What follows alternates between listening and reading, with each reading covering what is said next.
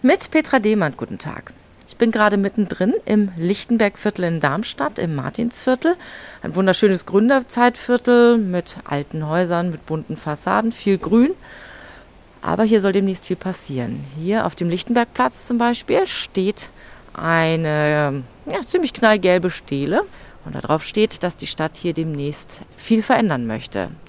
Hier soll ein Verkehrskonzept umgesetzt werden, das äh, den Superblocks in Barcelona ähnelt. Auf der gelben Infostele neben mir steht, was sich ab dem Frühjahr verändern soll. Und das ist erstmal gar nicht so wahnsinnig viel. In der Liebfrauenstraße, die parallel zum vielbefahrenen Rhönring verläuft, soll Einbahnstraßenverkehr eingerichtet werden in die eine Richtung und ab der Mitte in die andere Richtung, um den Durchfahrtsverkehr draußen zu halten. Es soll jetzt rigoros darauf geachtet werden, dass die Autos nicht mehr halb auf dem Fußweg parken, damit viel mehr Platz zum Laufen ist. Einige Anwohner hier im Lichtenbergviertel sehen das kritisch. Sie haben Angst, dass sie keinen Parkplatz mehr finden. Sie haben Angst, dass Handwerker oder Pflegedienste nicht mehr ins Viertel kommen.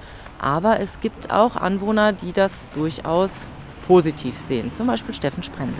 Also ich begrüße das sehr, ähm, die Maßnahmen, die hier getroffen werden sollen. Ich hätte mir nur an der einen oder anderen Stelle ein bisschen mehr Mut gewünscht. Auch Jakob Kromi wohnt in der Liebfrauenstraße und auch er wünscht sich Veränderung. Diese Straße hier, hier sieht man ja, ist ja kein Grün da. Es fängt ja erst hier am Lichtenbergplatz an mit den Bäumen. Im Sommer, da heizt sich das hier die Vorderseiten auf, weiß ich nicht, gefühlt 40, 50 Grad auf. Und äh, hier wäre es natürlich schön, wenn ein bisschen Begrünung reinkäme. Wenn man guckt wird, kann man ähm, Aufenthaltsflächen beschattet installieren. Und eine andere Sache, wir haben ja ab und an im Viertel immer so einen, so einen, so einen Hinterhofflohmarkt. Und das ist dann total erstaunlich, wie lebendig das Viertel ist. Und man merkt gleichzeitig, wie sie sich alle um die Autos schälen und versuchen, in die Hauseingänge zu kommen.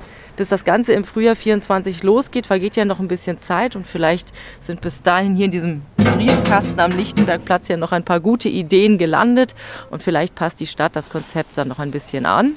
Wir melden uns dann auf jeden Fall wieder. Petra Demand aus dem Lichtenberg-Blog in Darmstadt.